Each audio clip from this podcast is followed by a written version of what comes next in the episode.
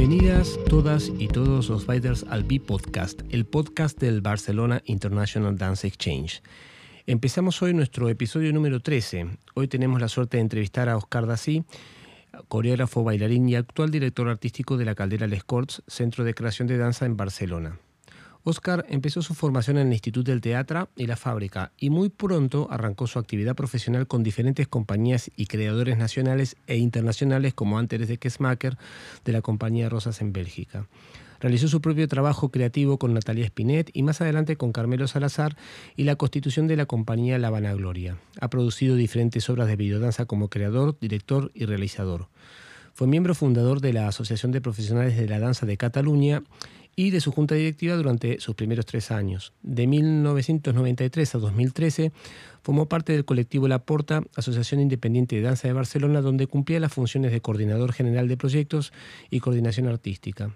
La Porta ha recibido varios premios durante su gestión, entre ellos el Premio Ciudad de Barcelona a las Artes Escénicas, y Oscar también ha estado implicado en proyectos diversos como la programación del Teatro Pradillo de Madrid, y otras actividades en, tanto en, Europa como en América. Bienvenido, benvengut al B-Podcast Oscar Dací. Hola, gracias, Sebas. Eh, bueno, no sé si nos olvidamos algún título nobiliario, pero... no, la verdad es que te estaba escuchando y siempre se hace raro, ¿no? Oír como que alguien te cuenta lo que uno ha hecho y tal. Es como así, wow, hacer un repaso así en, en un momento de todo, pero no, bien.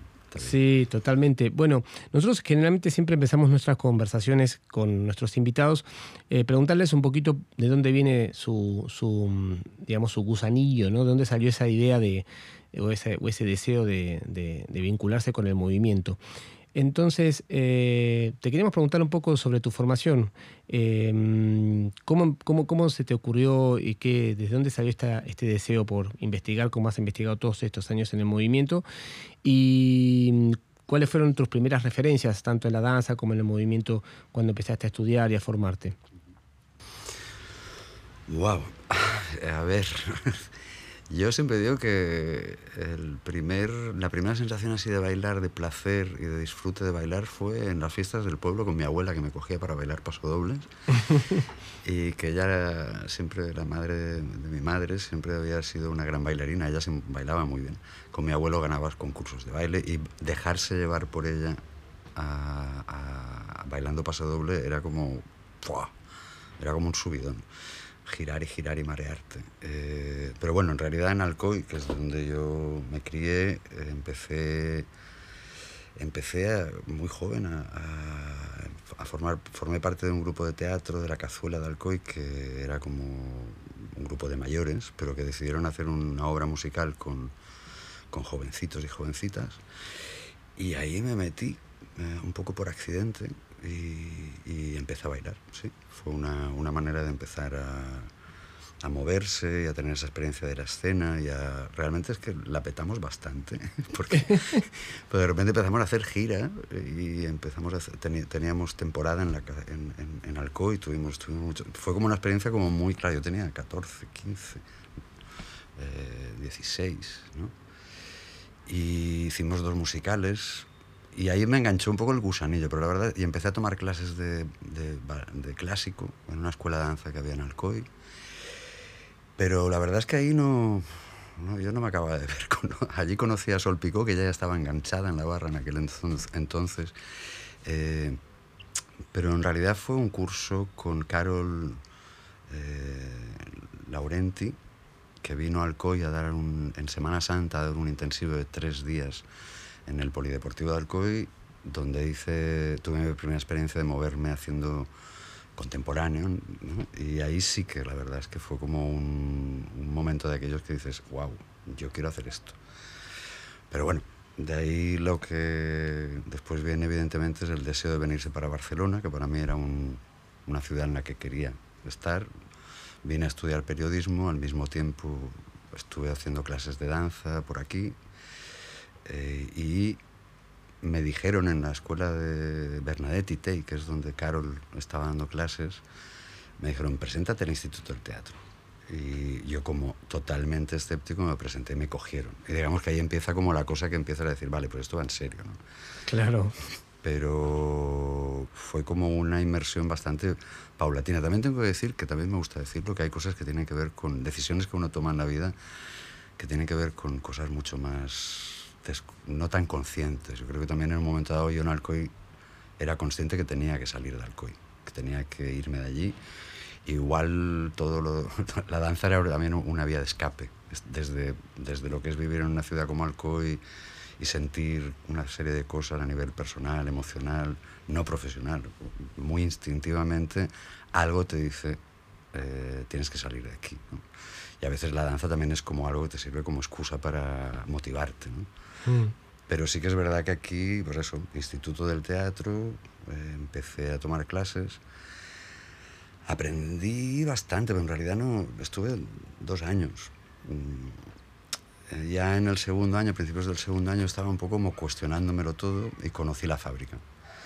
Y ahí sí que fue como el, el, momento aquel también de encontrarte con una serie de profesionales, profesores, gente que realmente tenía otra aproximación al movimiento en el que donde yo me sentía como realmente mucho más cómodo en el que en el que me arrastró un poco a, una inmersión muy, muy rápida en el contexto de la fábrica, que en aquel momento era muy, muy intenso y muy interesante. Y, claro, dejé el Instituto del Teatro. Al año siguiente, bueno, porque en realidad me dijeron, has estado dos meses sin venir, porque había estado en, en, intensivo con un profesor que invitaron en la fábrica, Jack, Jakov Slivkin, quedaba clásico, contemporáneo, de principiantes, medios, avanzados, y, yo hice todas las clases del de clásico contemporáneo, que estuve dos meses desaparecido, y cuando volví me dijeron, no te podemos aprobar. Claro. ¿Dónde estabas? ¿Dónde estabas? Y yo dije, pues no me aprobéis, pero yo voy a seguir haciendo esto. Entonces, sencillamente, siendo, me aprobaron el segundo curso, pero sencillamente al año siguiente ya no me inscribí. ¿sí? Y los referentes en aquel momento, pues eh, evidentemente, claro, estaba Serge Laver, estaba Lidia Chopardi dando clases, estaba Frances Bravo, eh, estaban, bueno, pasaba mucha gente también internacional, vino la, ah, no me acuerdo, una mujer japonesa también que fue durante, también fue profesora de Isako Orikawa.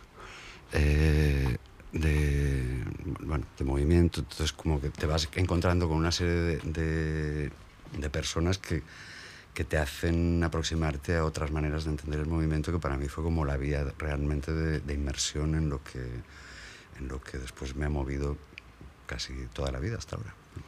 ¿Y, y, cómo fue ese momento? Porque la fábrica después dejó de existir, ¿no? Eh, ¿Cómo fue tu, digamos, tu, eh, tu experiencia cuando, cuando, cuando empezaste a, a viajar y, y, saliste un poquito, no, saliste de tu pueblo, ¿no? Viniste a Barcelona, una ciudad, y luego saliste de Barcelona y te encontraste con, con, con otro tipo de prácticas internacionales. ¿Qué, ¿Qué, fue lo que, con lo que te encontraste? ¿Qué, fue, qué fueron, tu, digamos, aquel Oscar jovencito? ¿Qué, qué le movió esa, esa, esa exposición a, a las miradas eh, u otras miradas? antes de nada, que no era Isakori, Kawa era Sara Sukihara.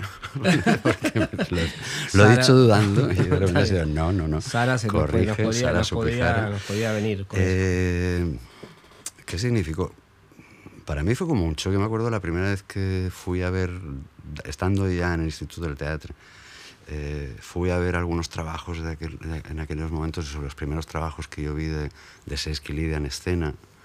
Eh, realmente me parecía como muy difícil, o sea, me, resultaba muy difícil, ¿no? me costaba mucho de, esto qué es, ¿no? Mm. Entonces, básicamente había un espacio de interrogación o de no saber o de curiosidad muy, muy intenso y querer saber más también. Eh, yo creo que el espacio de la pedagogía, por ejemplo, es un espacio muy delicado. Cuando de repente encuentras, viniendo del Instituto del Teatro, que con todo el respeto y todo el cariño, pero había como una, aproximación a la pedagogía muy, muy académica y muy cerrada, de repente encontrarse en la fábrica, en la fábrica había una diversidad, estaba muy... Eh, Tony Gelaber y Norma Rosenfeld hicieron un, venían de Nueva York, como SES, mucha gente había pasado por, por Nueva York, y entonces eh, hicieron una escuela privada que, que seguía mucho el, el, el, modelo de una escuela con tickets, con abonos, con que podías ir a hacer cualquier clase, dabas un ticket y tú decidías, o sea, no había una, un patrón, y claro, pasaba mucha gente internacional y nacional, y claro, era como un lugar como muy de hervidero y de, de no sé, como de chup chup, ¿no? Claro, claro. En el que te podías relacionar y que pasaban muchas cosas. Yo recuerdo como, por ejemplo, un momento dado, que para mí fue como, yo creo para más gente, eh, SESC propuso en un momento dado un taller de coreografía en el que participaba una serie de, de personas, participaban como coreógrafos y después una serie de, de personas participábamos como bailarines e intérpretes, que fue un, una propuesta de una semana muy intensa. En, en, como coreógrafo estaba Ángels Margarit, estaba Juan Carlos García, estaba Sabine Darendorf, y como bailarines estábamos unos cuantos y unas cuantas de gente que después hemos trabajado tanto a nivel nacional como internacional. Entonces fue un momento como de mucha eclosión. Por ejemplo, ese taller de coreografía con SESC desencadenó muchísimas cosas, a veces un contexto cuidado y bien y, y, y en el momento justo y en, y en, un marco como el que ofrecía en aquellos momentos la fábrica, pues eh, es muy generativo. ¿no? Entonces ahí también en la fábrica se hacían programaciones informales los fines de semana, o sea, había, en aquel momento también estaba Bouget en Barcelona funcionando, había otros espacios, el propio SES tenía un, su estudio en el Carré Domènech, quiero decir que había como un momento de todo estaba por hacer.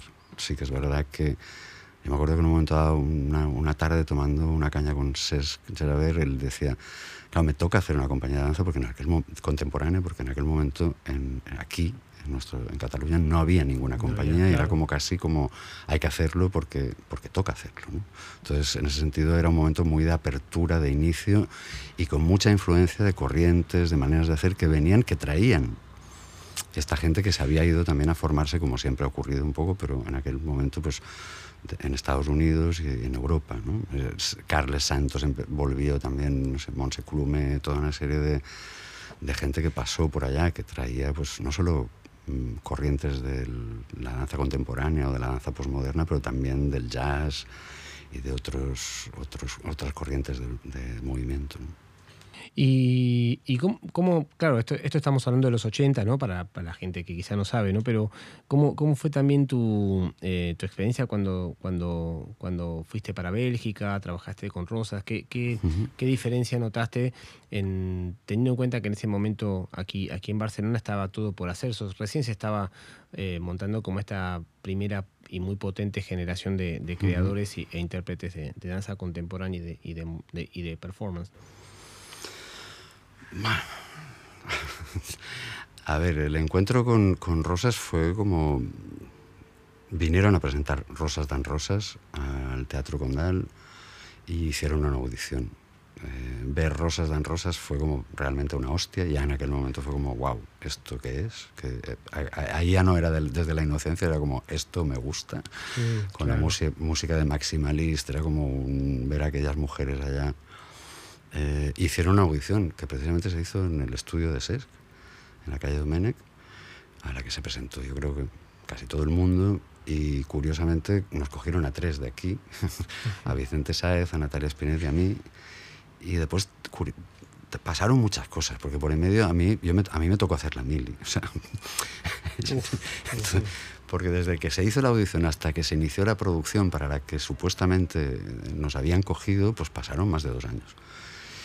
Entonces, eh, no sé, Bélgica, Bruselas y el contexto en aquel momento era nada que ver con lo que se conoce, con la gente, con la idea que ahora puede tener la gente de todo lo que pasó posteriormente allá. Claro. Era también un momento muy emergente tanto para la misma Teresa, la producción que yo hice con ella, Otone Otone, mmm, era la primera producción que ella tenía eh, soporte de la ópera de la Monnaie de Bruselas, porque era un Monteverdi, la incoronación de Epopea estaba basada en la ópera de Monteverdi, pero la producción de la Monnaie era solamente de escenografía y vestuario.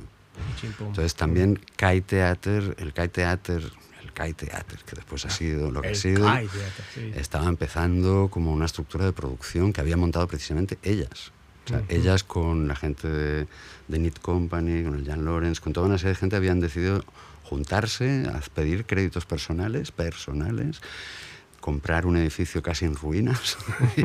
y, y, eso, nosotros, por ejemplo, cuando ensayábamos en el, allá en lo que ahora son los, el Kai Theater Studio, eh, la zona de oficinas era un edificio más o menos arreglado y tal, pero para ir al estudio salías a la calle, salías a la calle, salías por una puerta y dentro del mismo edificio había un trozo que no había techo y habían acondicionado un estudio. O sea, en Bruselas te llovía encima. Wow. Entonces, eh, yo sé, muchos años después cuando volví a Bruselas y fui al Caitate Studio, no reconocía el edificio, claro. Eh, ¿Qué fue eso? Pues fue una experiencia muy enriquecedora y también tengo que decir muy compleja y dura.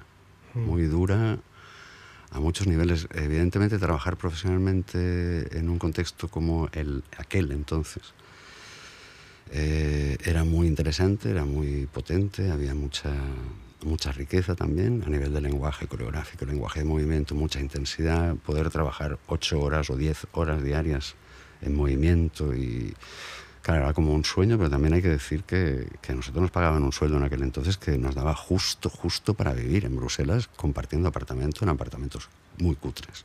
Entonces, es como que todo el glamour que después se ha desencadenado y todo lo que ha significado después, no solamente Rosa, sino todo el contexto belga, flamenco especialmente, vino después. ¿no?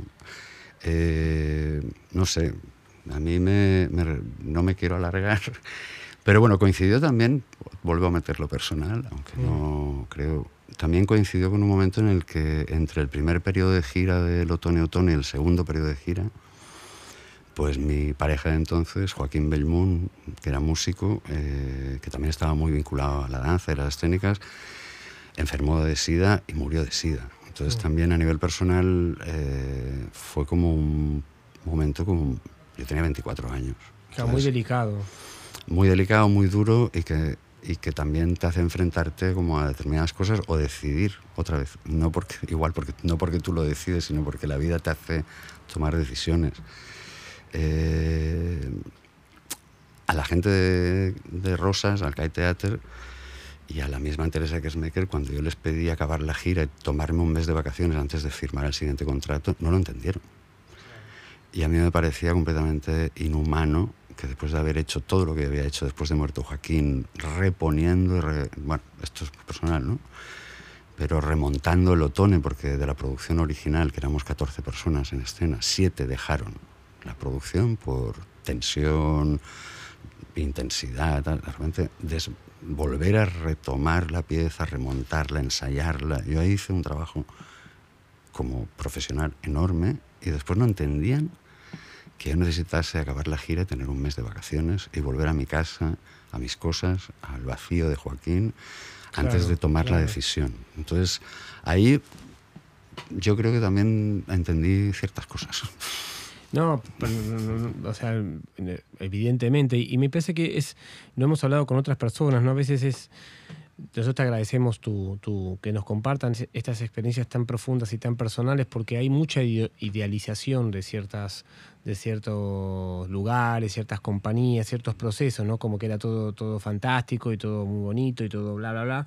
Pero realmente de esa época estaba todo por hacerse y además, bueno, lo, lo que estás hablando, ¿no? Eh, que luego ya vamos a hablar un poquito uh -huh. más adelante, te voy a preguntar sobre la Asociación de Danza, pero todo lo que tiene que ver con los derechos laborales ¿no? de, de, los intérpretes claro. y, y, y, más en un contexto en el cual Bélgica no era lo que es, lo, bueno, lo, lo, que después se lo convirtió a fines de los 90, ¿no? que fue como el, eh, sí. durante muchos años el, el, el, faro ¿no? de la danza de aquí. Y además, no, lo personal que también es súper importante, porque lo personal trasciende también lo creativo, no solamente es voy al escenario, soy una máquina y repito, ¿no? Uh -huh. eh, así que es, me parece súper interesante para la, para la gente que está escuchando que sepan, ¿no? que no es todo ideal y fantástico y jejeje, jijiji, ¿no? no. Para nada. Eh, Además, vos, vos ahí, bueno, ya, ya, ya, se conocían, ¿no? Pero con Natalia eh, eh, uh -huh. pudieron compartir una experiencia, ¿no? Como siendo amiga tuya. Sí. Y, y, y, te quería preguntar, bueno, a partir de, de, que, de que dejaste eh, Rosas, ¿cómo fue tu experiencia con ella y con Carmelo, con Carmelo Salazar, de empezar a, a, a crear, ¿no? a, a contar, a compartir tu, tu mirada creativa también, no mm. solamente la, la física y la, y la del movimiento. Bueno, volver a Barcelona fue como muy curioso, como decíamos antes, porque alguna de esta gente que estaba en este taller de coreografía ya empezaban a tener compañía. SES ya tenía compañía, Ángel le había montado Mudances, bueno, ya existía Mudances antes, ¿eh? eh la Anónima Imperial, había esta cosa, compañías de danza. Y yo después de la experiencia de Bélgica, una de las cosas que tenía muy clara es que no quería montar una compañía de danza. Eso no. Eso no lo quiero. Entonces, sí, había una cuestión de deseo que no, sé, no, no iba por ahí. Entonces sí que, bueno, para, para, para Natalia y para mí fue como, bueno, a, mí SES me propuso hacer la gira del, del monte, o sea, rápidamente, de repente encontré trabajo, que fue relativamente como fácil reinsertarme ¿no? aquí en, en el contexto de Barcelona. Y con Natalia fue como muy, muy definitivo, bueno, muy especial el encuentro con Tony Koch, que en aquel momento llevaba una estructura que, que se llamaba Teatro Ubert. Eh, fuimos a hablar con Tony, recién llegados de Bruselas, mira que nada, muy así como venimos de Bruselas, nos gustaría hacer algún tipo de propuesta y nos, nos, nos facilitó una, una, pequeña apoyo, muy, muy poco pero económico, de repente fue como una, también como una apertura de, de poder hacer una primera pieza juntos, a Natalia y yo, de, de, de estar ahí, ¿no? de retomar el, y volver a entrar en contacto con el contexto.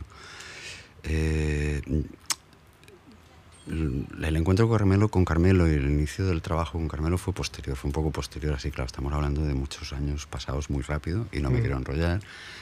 Pero sí, con Carmelo fue también un encuentro como muy, tanto a nivel personal como artístico, como muy potente eh, durante un tiempo en el que desarrollamos pues eh, una manera de, relacionarnos con, la creación. Estuvimos investigando durante muchos años. Me acuerdo el primer dossier que hicimos para presentar a, a una solicitud de, de, ayuda a la Generalitat. Nuestra premisa es que desde el principio es que el objetivo es que no nos la den. Entonces hicimos, nos pasamos muchos meses encerrados en un apartamento encima de del Café de la Ópera en plena Olimpiada, en el verano, bueno, durante las Olimpiadas. Eh, nos pasamos muchos meses ahí trabajando de los dos de camareros, sobreviviendo como podíamos a ese maravilloso verano olímpico de Barcelona, eh, redactando un, proyecto que en realidad era como escribir un, era un proyecto de investigación a muchos niveles. Entonces eh, teníamos claro que no nos iban a dar el dinero para hacerlo. Aún lo conservo y es precioso. Porque era, entonces hacían los proyectos a mano, fotocopias, recortando, claro, no había claro. ordenadores. Y, y, fue como sentar la base de, todo, de muchas de las cosas que después desarrollamos eh, juntos y que después siguieron evolucionando y después también él ha seguido evolucionando. ¿no? Mm. No, me, no, me, quiero olvidar también porque ahí hubo un momento también de, de, de cercanía, de proximidad muy grande con, con, Malpelo, con quienes estuve colaborando primero solo, después también con Carmelo, que estuvo en una producción que, teníamos, que tenía Malpelo, que al final no llegamos a estrenar.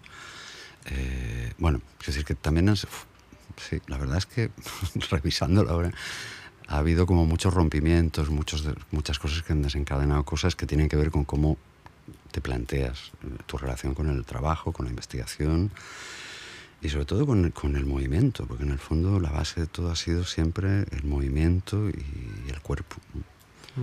Y, y, volviendo un poco eh, en, en, este camino ¿no? que hicimos, mm. eh, esta unión entre Natalia y Carmelo, ¿cómo, cómo, cómo fue esa experiencia de, de, de, de mostrar tu primer trabajo de autoría, dijéramos, ¿no? con, con, con, Natalia? ¿Y cómo se llamaba ese trabajo? El trabajo se llama Strip Bees. Se presentó aquí en el, en el teatro, en el actual SAT, San Andreu Teatre, que en aquel momento colaboraban con Teatro Obert. Eh, y trabajamos con dos músicos, con Kiku, ah, Kiku, ay, los nombres, el apellido no me acuerdo, y Jordi Riera, el Kiku percusionista y el Jordi guitarrista, y fue un, tra un trabajo de experimentación entre movimiento y, y música. ¿no?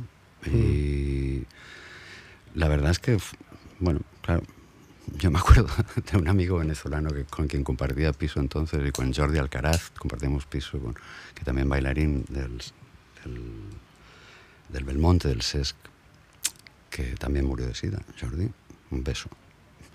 Eh, me acuerdo que, que, este amigo venezolano, cuando nos, nos veía, nos, estábamos en casa, nos discutíamos, era muy intenso todo. Éramos muy jóvenes, era muy intenso, era muy, muy intenso.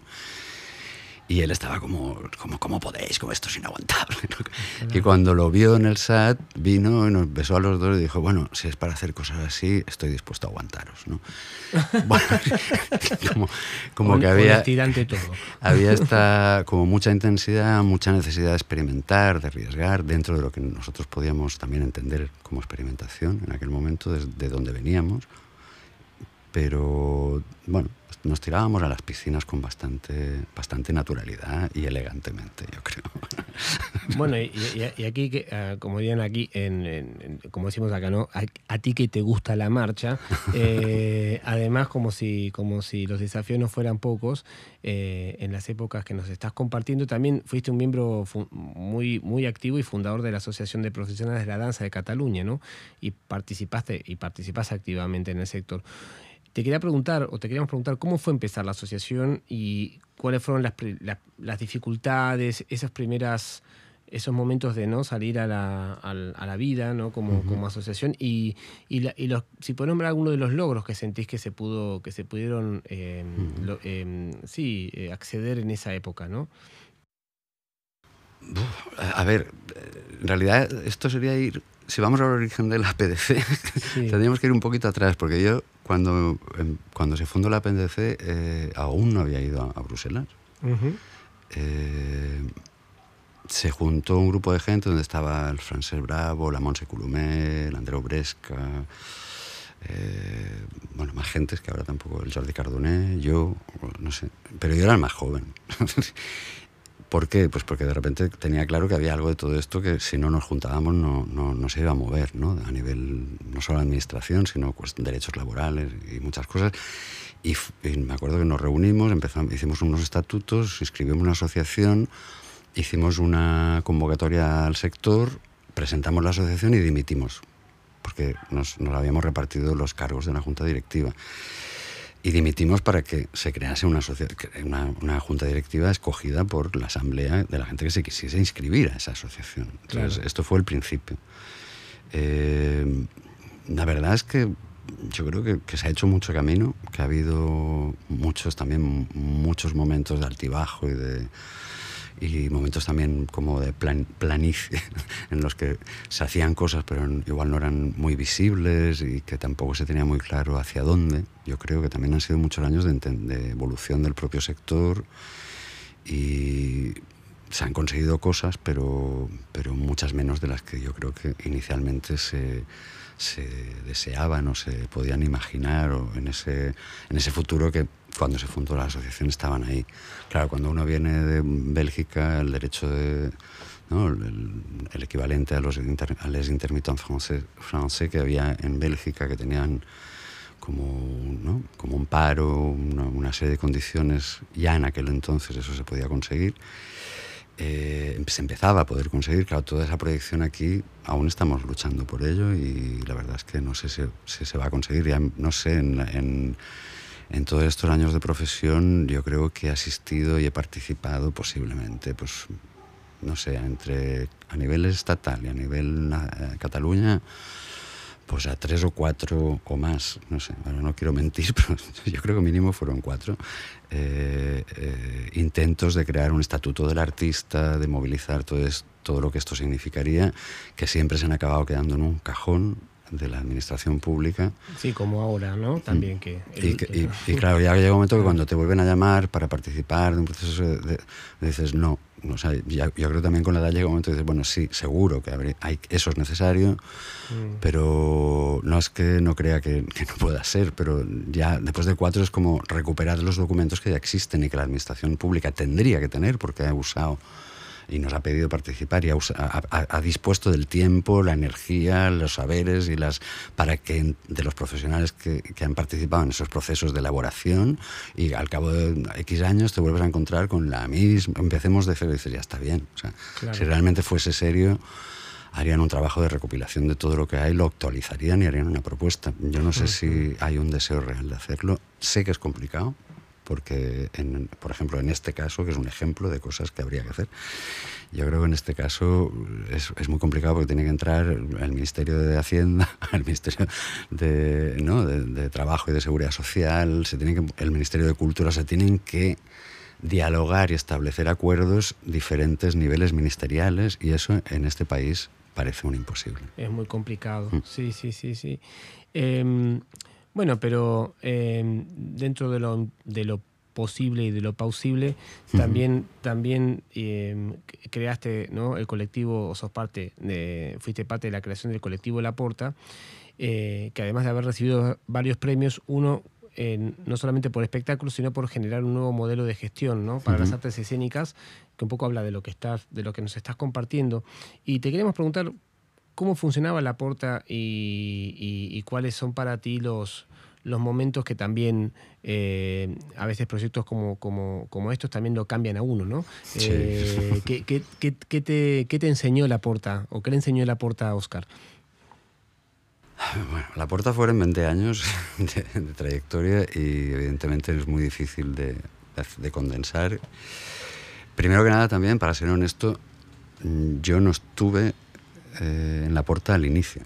O sea, mm. eh, en aquel momento con Carmelo, precisamente con Carmelo que estábamos trabajando y haciendo propuestas, eh, eso estoy hablando de septiembre, septiembre del 92, o sea, justo después de las Olimpiadas. Habíamos organizado, nosotros pedimos permiso al ayuntamiento y montamos una programación de danza en la calle en la, en la Plaza de las Olles del Born que entonces, en el 92, no era la Plaza de las Ollas de hoy ni el Born de hoy. Aquello era un poco mm, una zona bastante degradada de Barcelona. Y lo que pedimos únicamente es que nos diesen eh, una toma de corriente para conectar cuatro o cinco focos y montamos una programación en la calle que fue cuatro lunes de septiembre o algo así, que se llamaba Danza a la Plaza de las Ollas. Y en esa programación invitamos pues, Alexis Rupierre, a Enaulate, a Carol Lilley, a toda una serie de gente, a Javier de Frutos, a toda una serie de gente que, estaban aquí, en Barcelona, que precisamente todos ellos, más estaba también Ramón Baeza con ellos, eh, habían vuelto también de estar estudiando, o Carol Lilley directamente venía de Estados Unidos, eh, Alexis venía de estar formándose en la Julia School, volvía, venía a Barcelona, bueno, había todo también había todo como toda esta gente había venido también de, con mucha influencia con una con vivencias de, que traían de su estancia en el extranjero y estaban gestando la porta como un intento de, de poder presentar trabajos que nadie más daba la posibilidad de presentar, porque después de las Olimpiadas aquí lo que quedó, o incluso antes de las Olimpiadas, lo que quedó era un desierto. Mm. Todo se invirtió en las Olimpiadas, después no había nada, ni dinero, ni espacio, ni nada para nada. Entonces, claro, evidentemente, como siempre, un determinado tipo de propuestas de arte contemporáneo directamente no tenían posibilidades de, de estar, no tenían espacio para... Y ellos montaron la puerta por, por, coincidencias también de, temporales y de, de, intereses, al cabo de nada con Carmelo pues estábamos ayudando en las presentaciones de la porta que se hacían en, en el área, en el Berlin Center, en, el espacio del CCCB, ay perdona, del CCB, del Ballet Contemporáneo de Barcelona, el BCB. O sea, se usaban espacios de danza u otros espacios para montar programaciones de, mm. de propuestas de danza y nadie cobraba y se hacía todo voluntariamente, pues con el Carmelo ya desde el principio nos metimos por eso ayudar a quitar y a poner el linóleo, a montar lo que hacía falta para que las cosas pasasen y también a presentar nuestros trabajos puntualmente en, en los contextos de la porta. ¿no? Al cabo de un año, bueno, el, el grupo inicial de fundadores, pues Alexis lo, dejó... Eh, Javier de Fruto se fue al extranjero, bueno, hubo como movimientos y se quedaron solamente Carol Dile y Ana, Eulate, que al cabo de un año dijeron, bueno, vamos a abrir y que se, se implique otra gente y entramos, éramos, no sé, éramos 12. O sea, pasamos a ser realmente un colectivo. Claro. Eso fue evolucionando, se, se operó de muchas maneras diferentes. Eh, y la gente fue saliendo, entrando de una manera bastante orgánica. Tengo que decir que al final casi casi nos quedamos solos Carmelo y yo, porque la, mayoría de las mujeres que estaban también a nuestro alrededor, Anaulate, Carme, Carme Badell y Amalia, bueno, mujeres que ahora están, no, conocéis, digamos, eh, todas acabaron yéndose por amor. era muy curioso, una se iba a Francia, la otra se iba a Palma, ¿no? Como encontraban a, un hombre y se enamoraban y se iban. Eh, lo que sí que es curioso también con todo esto es que, eh, como tú has dicho antes, en el 95 creo que fue, si en el 92 se funda la Porta, en el 95 me acuerdo que recibimos una llamada mm, como de, alguien del ayuntamiento pensábamos que nos iban a poner una multa de algo que habíamos hecho mal. nos están llamando y que hicimos algo mal. sí, era como, nos llaman han llamado del ayuntamiento, no sé qué, pero que además no había, o sea, había, no había un teléfono, eran nuestros teléfonos fijos de nuestras casas, no había una oficina de la puerta, eran nuestras casas. No había celulares para los jovencitos que están escuchando. Y de repente cuando llamamos era que nos habían dado el Premio Ciudad de Barcelona por haber inventado un modelo de gestión innovador, bueno, no sé, el texto era como aquello y nos quedamos un poco porque, claro, de repente empezaron a invitarnos a, dar charlas en, en, los incipientes, porque entonces empezaban esta cosa de los másteres de gestión cultural. Claro. Y, y, ahí empezó también esta especie de esquizofrenia, como que de repente te dan un premio por haber inventado un modelo de gestión, pero nosotros no éramos gestores, nosotros éramos gente de la danza que aprendimos a hacer todo lo que hemos aprendido a hacer, todo lo que hemos aprendido a hacer, presupuestos, Excel, eh, bueno, no sé, subvenciones, comunicación, todo. Eh, pero no hemos hecho ningún tipo de máster. Hace poco me invitaba Amaral a dar una clase en un máster de gestión cultural en, la Carlos III de Madrid y empecé la, la, la, sesión diciéndole a todos, para empezar, voy a ser sincero, soy un impostor. Yo no tengo ningún título de nada, ni de danza, y mucho menos de gestión cultural. Y es un poco absurdo que vosotros están haciendo posgrados, ¿no? Gente que tiene titulaciones y que de repente les decía, para que lo sepáis, yo soy bailarín, vengo del cuerpo y he aprendido cosas. Y os hablaré de lo que he aprendido, pero yo no, no siempre me ha costado esa esquizofrenia de ser un gestor, ¿no? Claro. Este, bueno, yo también tengo que decir que, igual la, la, Porta era un, era un, lugar obligado a los que veníamos por primera vez. Yo, conozco a Oscar, nos conocemos hace 20 años ya, eh, y, fue mi primer viaje iniciático a, Europa. Y mm, creo que tu teléfono me lo pasó, si mal no recuerdo, África Navarro o Leo, no me acuerdo. Bueno, una de ellas dos me lo pasó. Y, y vos fuiste una persona realmente muy. Fue de las personas de las pocas personas cálidas, ¿no? Para alguien que venía con su primer solo en un video, en un VHS o VHS, como decía en Latinoamérica. Y no solamente te lo miraste eh, y, me atendiste, sino que también me, y me diste una, en su momento una, crítica constructiva que a día de hoy la, recuerdo y la, y la, y la guardo con, muchísimo agradecimiento, sino que también eh, me contaste a mí, ¿no? En su momento, como quizás le contabas a otros eh, creadores que venían por primera vez o creadoras que venían por primera vez a Barcelona, lo que estaba pasando en aquel momento, ¿no? Donde ya la cosa estaba empezando poco a poco a rodar. Y para mí fue, fue mm, muy revelador eh, y aparte decir qué bueno que haya una persona que, que, de manera tan cálida, porque realmente esa es la palabra que me viene a la mente cuando recuerdo aquel momento, tenían las oficinas, me acuerdo si mal no recuerdo, ahí en el gótico, en Ajá, ahí, exactamente, en un segundo tercer piso. Eh, mm, y, bueno, de, no conocer a nadie, venir con teléfonos. En esa época internet era incipiente, había nada, ¿no? O sea, muy poco. Eh, y, también que pudimos conversar un poco porque tuvimos nuestros momentos de mucha pasión con el Contact Improvisation, ¿no? Y fue una de las cosas que también nos, nos unió, que hoy, cuando vengamos un poquito más al presente, también nos trae al, al, al, momento de estos últimos este, cinco años, eh, en el cual vos dirigís la caldera y, yo soy uno de los, de los socios junto a otros eh, súper talentosos eh, creadores, muchos de los cuales nombraste ya, este, y algunos más, más, más eh, de la generación posterior, que estamos en ese espacio tan, tan maravilloso. Y te quería preguntar, porque nombraste recién Madrid, ¿no? Y llevaste la programación del Teatro Paradillo de Madrid, tuviste, tenés mucha relación. Eh, ¿cómo, ¿Cómo fue en su momento trabajar con, con, la otra gran ciudad que hay en el Estado español?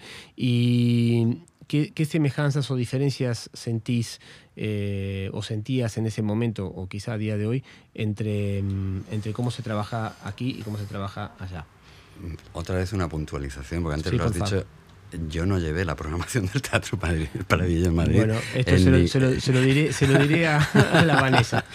No, eh, en un momento dado, cuando yo dejé la puerta entre, eh, o sea, finales, principios del 2013, hasta que entré en la caldera, a, partir de, la, ¿no? de presentar el proyecto para la dirección artística, ahí hay tres años de gap muy, muy fuertes también, porque fueron tres años complicados a nivel laboral, a nivel económico, a todos los niveles, pero también fueron tres años en los que me pude permitir hacer lo que me viniese en gana directamente. Que no es poco. Y entonces sí que ahí había como algunos vínculos con, con gente que en aquel momento estaba en, en, Pradillo, había una gente con la que había vínculos de antes y que los ha seguido habiendo después. Estaba Carlos Marquerí, estaba Getsemanía de San Marcos llevando la, la sala, eh, Fernando Rengifo eh, inicialmente también. Eh, entonces de repente sí que hubo como un diálogo, pues a través de la Ana Buitrago, que Ana, Ana estuvo durante varios años viviendo en Barcelona. Ana Buitrago es una de las mujeres que formó parte de la Porta en, en, la segunda etapa, digamos, de la Porta, que vivió un tiempo aquí en Barcelona, pero que ella también vivió muchos años en Madrid. Entonces ella precisamente hizo como un poco de puente también, cuando ellos estaban queriendo coger Pradillo para iniciar una nueva etapa, retomar Pradillo, porque de hecho Pradillo lo fundó Carlos, era como una segunda etapa de Carlos volviendo a Pradillo, Carlos Marquerí, eh, y tenían una... Un, tenían una, bueno, un proyecto absolutamente suicida. Me acuerdo, que Ana dijo, hablad con Oscar, ¿no? Y yo me acuerdo que fui a una, a una programación de escena contemporánea en Madrid y montamos, me montaron una reunión en la Casa Encendida, además. Nos sentamos, me explicaron lo que querían hacer, me hablaban de los alquileres que pagaban mensualmente de Paradillo. Y yo me lo iban explicando todo y, me iba, y la realidad de Madrid, que tampoco la conocía tanto, pero me iban poniendo en situación y llegó un momento y me los quedé mirando y dije, esto es, es loco, es, es, es, un proyecto suicida, os vais, o sea, esto no... Y me dijeron, sí, lo sabemos. Y de repente dije, ah, guay, o sea, si lo sabéis, adelante, ¿no? Como, y ahí sí que hubo un tiempo como de colaboración y de crear algunos contextos en que nos invitaban un poco Ana y a mí también, por proximidad, a proponer eh, algunos contextos y a, y, a, y a, dialogar mucho con el proyecto, pero yo nunca llevé la programación de Pradillo. Eh, realmente la experiencia es, es, muy diferente, sí. Pradillo, Pradillo, perdón. Madrid yo creo que durante muchos años en la Porta, la experiencia que teníamos, la Porta pas, ha pasado, durante los años de la Porta, vinieron Olga Mesa, Elena Córdoba, Larry Bot, eh, Mónica Valenciano, mucha, mucha, mucha, mucha gente, gente, de la movida de allá, claro. de allá, pasaban por la programación de la Porta y por las actividades y los contextos que generamos en la Porta y mucha otra gente, ¿eh? que estoy diciendo los nombres que vienen así. Y claro, todo el mundo decía, no, yo me quiero venir, venir a vivir aquí, ¿no? porque aquí hay comunidad, porque aquí hay ¿no? Entonces de repente cuando conoces el contexto de Madrid y ves lo que, claro, ha sido durante mucho tiempo muy desértico. También han salido propuestas artísticas muy potentes, iniciativas o gente con mucha, mucha, sí, mucha fuerza y con mucha, no sé si decir calidad, pues no es la palabra, pero ¿no? con, con, con, con trabajos y con trayectorias que se han, descri han descrito trayectorias súper potentes para mí y que han marcado o han generado también a su alrededor, han influido muchísimo en, la, en, lo que, si no la escena, incluso la de aquí, no sería la que es. ¿no? Claro. Pero eh, es cierto que Madrid durante muchos años ha sido un erial y exceptuando el momento de Carmena, que precisamente se coge a Hetze y la pone en cultura en Madrid y se crean una serie de apoyos y, y se moviliza un presupuesto potente para cultura durante un periodo de tiempo de unos tres o cuatro años, mm pero que todo eso ha desaparecido. Yo no digo que no haya habido muchas cosas interesantes en Madrid también, como yo que sé, como durante 10 años el proyecto de Impresentables en, de Juan, que, que, organizaba Juan Domínguez en, en, la Casa Encendida, también son contextos que han, han, generado mucho, han sido muy seminales de muchas cosas, ¿eh? claro, que claro. sí, pero a nivel ¿no? de lo que es el, el tejido de la ciudad y cómo bueno, son, son han sido, Madrid ha sido bastante más complicado que aquí, mucho más complicado que aquí. Y aunque nos podamos, eh, podamos ser críticos, con, evidentemente, con las políticas culturales, tanto de, de la administración pública, tanto de, del ayuntamiento, del ICU, como yo diría, sobre todo, perdón, de, del gobierno de la Generalitat, que ya tocaría que hiciesen algo, lo que sea, pero que hagan algo con un poco de cabeza y de proyección de futuro. Pero más allá de eso, yo creo que aquí se ha ido trabajando y estableciendo continuidades. Ha habido proyectos que han podido seguir evolucionando. Otra cosa es que en el tejido actual de Barcelona y en los últimos años, por muchas razones y por muchas cuestiones complejas, eh, hemos estado sufriendo la desaparición de, muchos proyectos, iniciativas, no solamente en danza, sino de creación contemporánea y sociales, que no se han podido sostener por la realidad en la que se vive aquí y que no han recibido seguramente ni, la atención, ni el apoyo económico, ni la comprensión, y para mí han sido, han sido y siguen siendo eh, fundamentales para la salud del, ecosistema cultural de la ciudad. Entonces, eh, eso, es otra, eso, eso es una cosa, es así. Pero comparativamente con otros contextos de otras ciudades del Estado español, incluida Madrid, eh, aquí ha habido muchísima más continuidad, se han creado complicidades a otro nivel y se ha podido trabajar con limitaciones, pero de una manera mucho más eh, seria y continuada. Yo creo desarrollar trayectorias. Mm. Sí. No, estoy totalmente de acuerdo, eh, ya que he tenido también la posibilidad de, trabajar mucho en Madrid, eh, que aquí realmente tenemos, primero que tenemos un tejido en el cual, no digo nos conocemos todos, pero todos sabemos quiénes somos, los que formamos parte del mismo. Hay, ya varias, hay cuatro generaciones, ¿no? Y una quinta que viene en camino de, gente que está eh, creando, proponiendo, etcétera, y todo eso enriquece eh, este ecosistema. ¿no? A mí me, gusta mucho la palabra que usas porque yo lo, pienso de exactamente de la misma forma. Nosotros tenemos un ecosistema y quizá en Madrid lo que veo que, si bien está todo el tema ¿no? del, del off-road, el Broadway madrileño y las compañías oficiales, eh, todo lo demás está muy eh, sectorizado, o sea, está como muy, es muy modular, los espacios son privados, o sea, es como, es, complicado. Y mm, hablando de complicaciones. hasta ahora no hemos hablado de ninguna complicación. No, no, hasta ahora todo ha sido facilísimo. Te quería preguntar, Oscar, em, ya llevas muchos años como director artístico de La Caldera. Em, esto sí, lo dijimos bien. Eh, y bueno, digamos, em, has llevado bueno, todo, tu, todo tu bagaje, ¿no? todo, todo, todo este camino tan, tan profundo, tan, tan, también del largo recorrido y de tantas matices y, capas a, un espacio como, como es la caldera, ¿no? que también tiene sus su particularidades, ¿no? no es un centro de creación a, la vieja usanza. ¿no? Eh, y tiene su recorrido también. Y tiene, un recorrido muy largo también, sí. Entonces, te, digamos, en este caso, digamos, te quería preguntar cómo, cómo con, qué, con qué te encontraste ¿no? en ese momento cuando empezaste eh, y, ahora que ya han pasado varios años y que ya has podido implementar eh, mucho de tu, de tu, de tu trabajo, eh, ¿cómo lo ves en, retrospectiva? ¿no? De aquel primer momento cuando, cuando comenzaste, si mal no recuerdo, en el 2016 y, y, hoy, ¿no?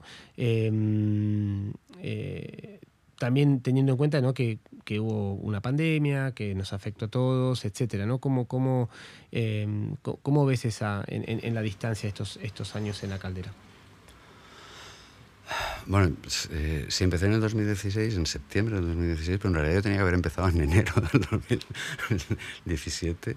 Eh, mm,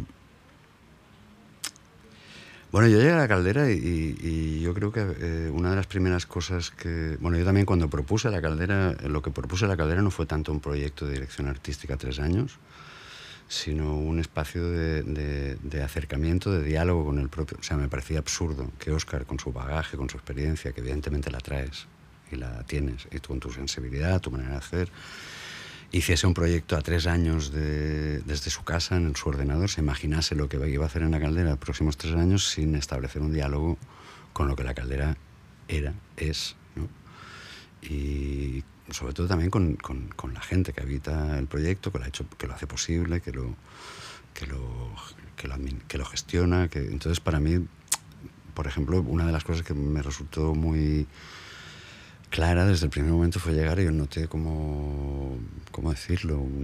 mucho cansancio. Eh, todo el proceso de abandonar el, espacio de gracia, de conseguir el, el espacio del Scorch, ¿no? La, el convenio que fue todo un proceso largo, complicado, pero también la reforma de ese espacio, todo lo que significa. O sea, había como un algo que yo creo que también es la, como el signo de nuestros días, ¿no? Y contra lo que yo estoy bastante conscientemente eh, trabajando como para para, para, hacer como inercia contraria, ¿no? para no dejarnos llevar por esa inercia de la urgencia, de la prisa, de la, el, pro, la, el, producir, el tener que tener resultados. Había como un, primero cuidemos, y sí, había como que, que, que masajear a, el contexto o incluso masajear el, a la gente, ¿no? intentar dialogar, intentar tocar, intentar acariciar, intentar escuchar. Y eso fue un proceso que, que, llevó un tiempo y a partir de ahí se fueron creando. Yo creo que también hay un lugar de cómo crear espacios de confianza. Para mí eso es fundamental. Mm, totalmente. Espacios de permiso, en el que nos demos permiso, yo también, todas nos demos permiso para poder estar, eh, opinar. No sé, hay como mucho discurso sobre la horizontalidad, lo, el, lo colaborativo. O sea, hay mucho, y después hay como una parte que más que discursiva es desde la práctica que pasa por cosas mucho más. Mmm, mucho más reales y mucho más sutiles y a veces menos, mucho menos visibles que mm, lo que mm. lees y los discursos que eh, articulas a partir de conceptos. Sí, es, es, peculiar que a veces lo tangible sea menos visible que lo mm. intangible. Sí. ¿no? Entonces yo creo que ahí hubo como un momento como muy claro de, de, de masajear, de escuchar, de atender. ¿Qué, ¿Qué, entendemos por atender? ¿Y qué tipo de escucha? ¿Y qué calidad tiene la escucha que somos capaces de darnos unas a otras? Que es una cuestión que hoy me preocupa todavía más después de todos estos años sigue siendo como casi casi casi se está convirtiendo intento que no se convierta en una obsesión que tenga que ir a acabar, a acabar yendo a un terapeuta pero pero podría serlo porque realmente en estos momentos es muy me lo veo es muy peligroso lo que estamos viviendo.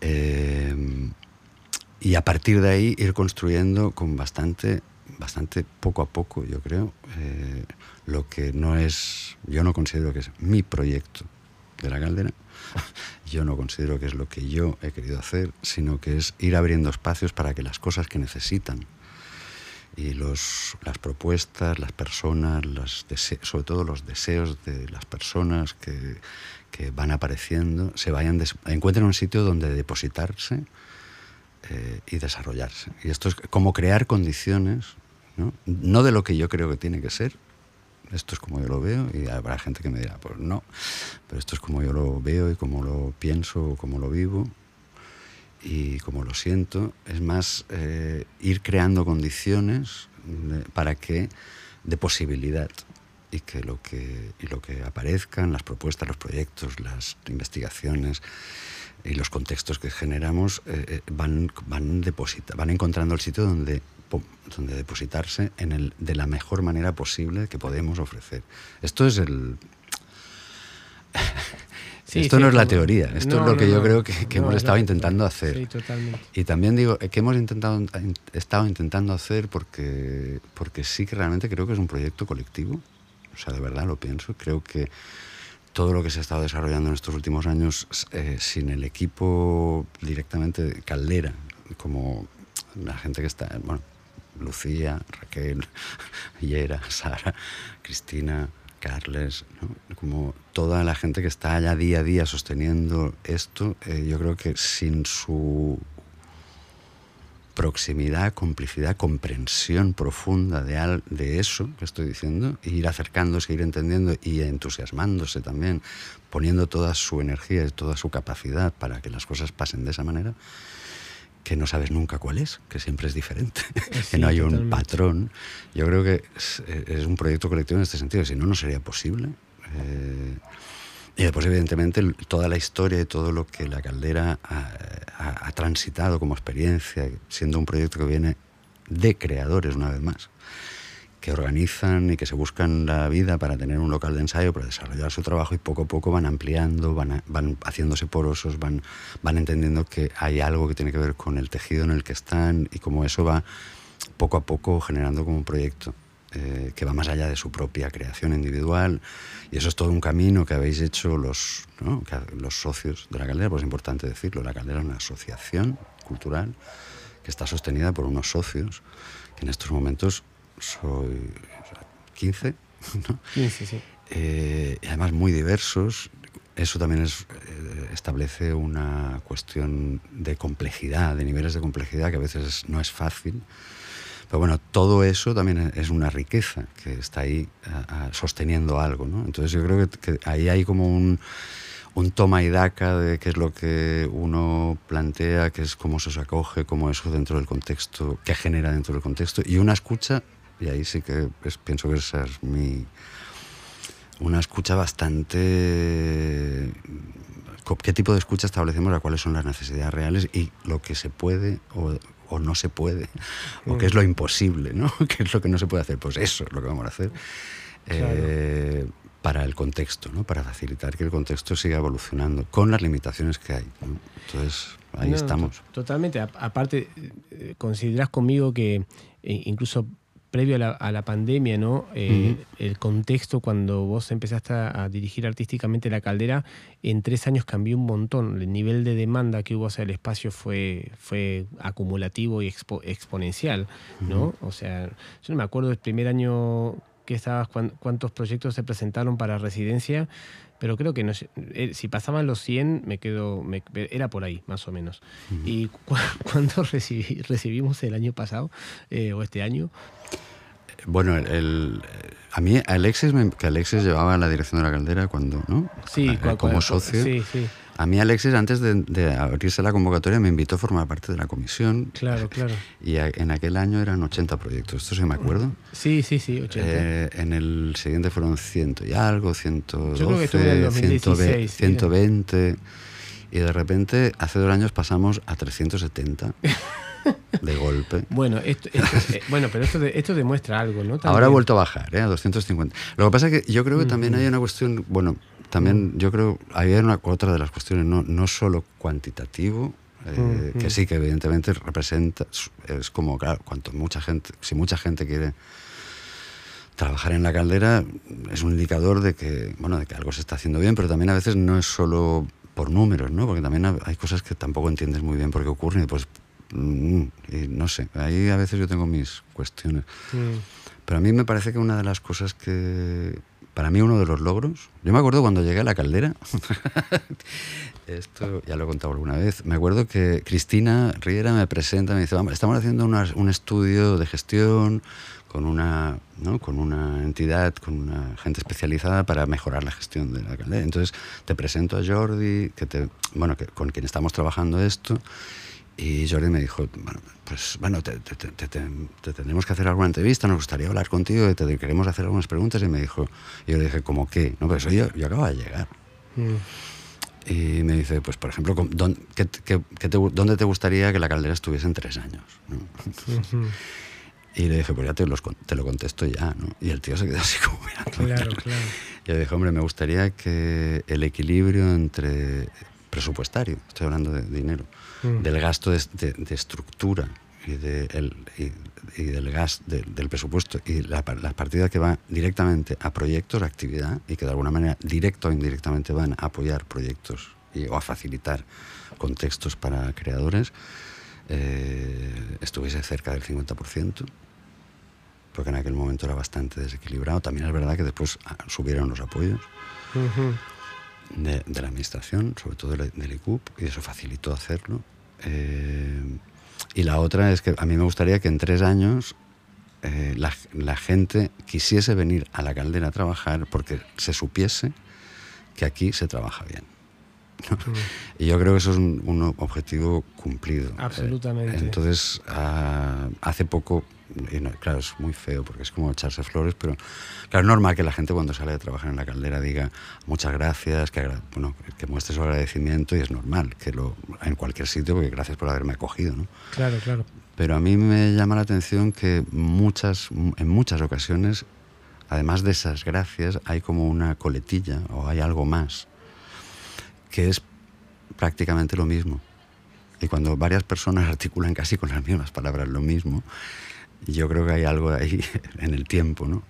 Que, construye una manera de hacer, que te está hablando de, una manera de hacer.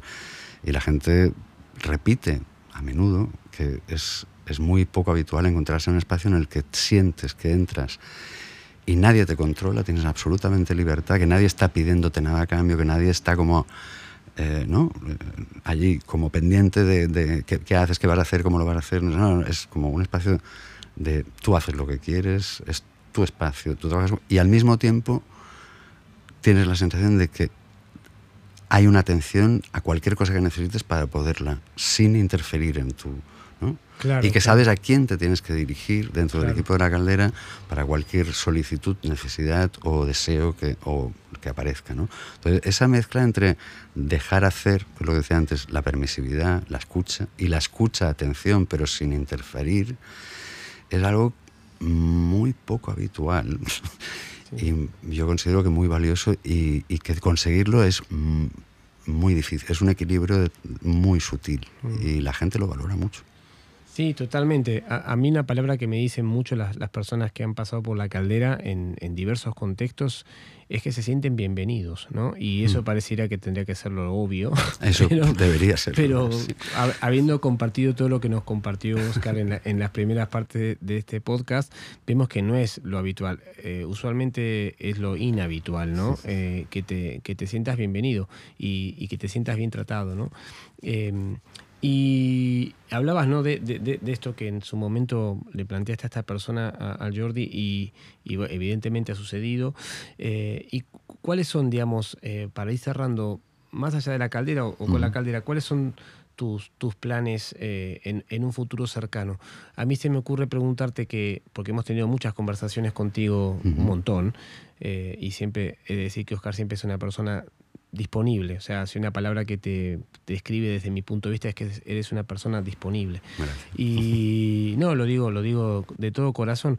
Y de hecho, cuando hablamos, tuvimos muchas conversaciones al, respecto de los contenidos, de, ¿no? de procesos. Vos has facilitado muchos procesos en, la caldera a día de hoy, como, como el Espora, ¿no? Eh, o, el Brut, Natur. Y, nosotros desde Vide te preguntábamos, ¿no? También cómo generar los contenidos. Bueno, de hecho, el podcast nació de, estas conversaciones contigo, por tanto es, un placer tenerte finalmente aquí, ¿no? Eh, ¿cuál, cuál, cuál, ¿Cuáles son, tus planes a futuro? Y hay algo de esta cosa también que, no la nombramos mucho porque no dio el tiempo, pero de tu parte también relacionada con la literatura, eh, en lo que tiene que ver con, el, el escribir contenidos, debo decir dos cosas entre nosotros que la gente estaría bueno que conozca. Oscar tiene una letra que pocas veces se la vi a, nadie, tiene una grafía que es fantástica, increíble, admirable. Y además que como estamos espalda con espalda no con nuestros despachos, ahora, menos por el, por el, el, COVID, pero que también fue masajeado, ¿sí? O sea, en sus espaldas varias veces. Entonces, preguntarte si, si, si, también la literatura eh, está en ese futuro cercano, además de, de tus planes futuros con, con, con, con, la danza o con las artes vivas. Wow. no, a ver. Yo pensaba que ibas a ir por por tema... Tiene trampa la pregunta, lo sé. Hay algo de lo que ha estado pasando en la caldera en estos años que para mí es cuando antes preguntabas qué, cosas estás como contento. Te, mm. Para mí hay algo, como una satisfacción muy especial en, en, algo que tiene que ver con acompañar continuidades. Yo creo que eh, más allá de la gente que pasa puntualmente para, ¿no? la gente que pasa cada año por convocatoria pública o por otro tipo de mecanismos que tiene la caldera para coger proyectos, desde el principio ha habido como un interés en poder acompañar procesos de investigación, tener como una continuidad con creadores y creadoras. Esto es algo que es muy complejo porque claro, cada año llega gente nueva y, tienes, vas acumulando, ¿no? pero evidentemente hay una cuestión que es fundamental, que es seguir aprendiendo.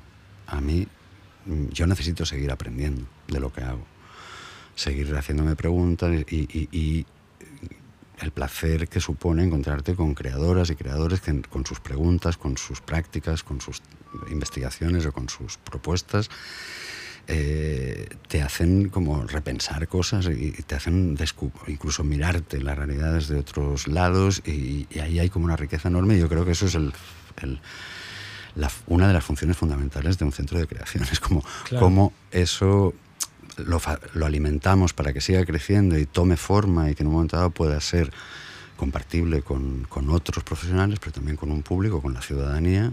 Y entonces ahí todo ese trabajo de acompañamiento para mí es fundamental, es como acompañar ciertos procesos de trabajo, investigaciones, eh, es todo un diálogo que con el tiempo es muy enriquecedor y madura y nos permite como crecer, como personas, pero también como sociedad.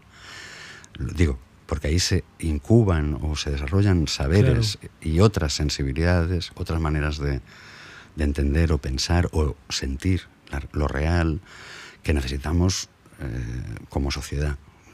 Otra cosa es que es complicado cómo transferir ese tipo de, experiencias